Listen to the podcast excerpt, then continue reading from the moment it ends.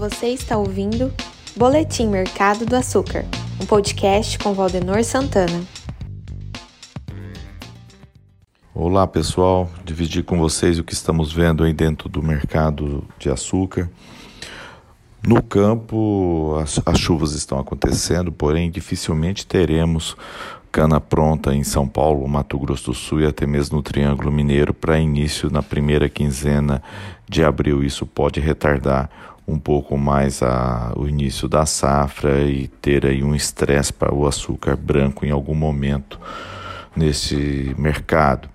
Para ainda paira a dúvida quanto à recuperação da produtividade da cana após um ano aí de seca, geada e até mesmo queimada. Quando a gente olha no petróleo que vem se elevando e curiosamente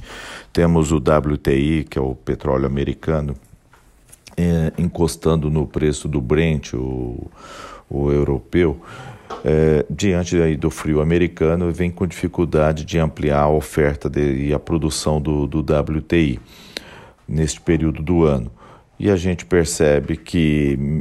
a valorização do real frente ao dólar é, freia a elevação do preço do etanol aqui dentro, senão nós teríamos mais repasse no preço da gasolina e puxando o etanol. Então o etanol começa a perder força frente ao açúcar. Na tela de Nova York, que é, o, que é o açúcar na bolsa, isso é um ativo de especulação e neste momento os investidores mundiais buscam sair do risco. É, você vê que mesmo o dólar vem sofrendo com, com a fuga para o exterior e isso tem contribuído para a redução aqui dentro do, do Brasil. E a gente também vê dentro do Nova York é um mês de fevereiro, é um mês de expiração do contrato de março, então a saída de posições faz com que caia uh, o preço cotado, porém tem sido guerreiro aí se mantendo na casa dos 18 cents. A produção elevada na Tailândia e Índia já está, estava precificado pelo mercado e eu acredito que o monitoramento é o de quanto será possível estes países exportarem para com isso abastecer essa demanda mundial, já que estão contando, o mercado conta com a expressividade da Índia e da Tailândia na, nessas ofertas. Aqui dentro do mercado interno, eh, eu acho que a palavra é caixa, seja pelo lado dos supermercados, que o varejo vem definindo um piso para compra, um piso de orçamento, e os compradores administram esse valor não concentrando estoques, já que a maioria das companhias vem repassando reajustes de 10 a 25% nessa entrada do ano. Isso nós estamos vendo com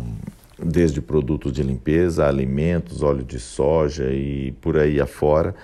Eh, então, para não concentrar, as compras são fracionadas, os, os depósitos dos supermercados não estão é, estocados, mostrando que há um espaço, sim, a demanda ela está reprimida aí por caixa.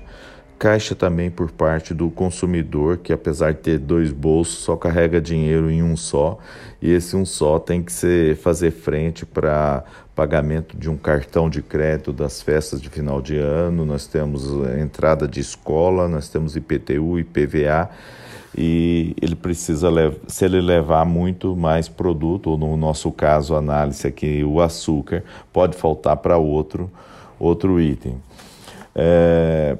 e as usinas, atrás dessa demanda que está escondida, vêm buscando um piso aí para os preços constantemente, buscando atrair o comprador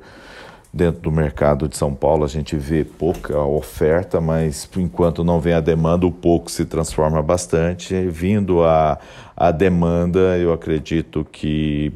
é um número que dá para as usinas até se reposicionar e é onde existe uma maior concentração e maior oferta de açúcar é no estado de, de Goiás.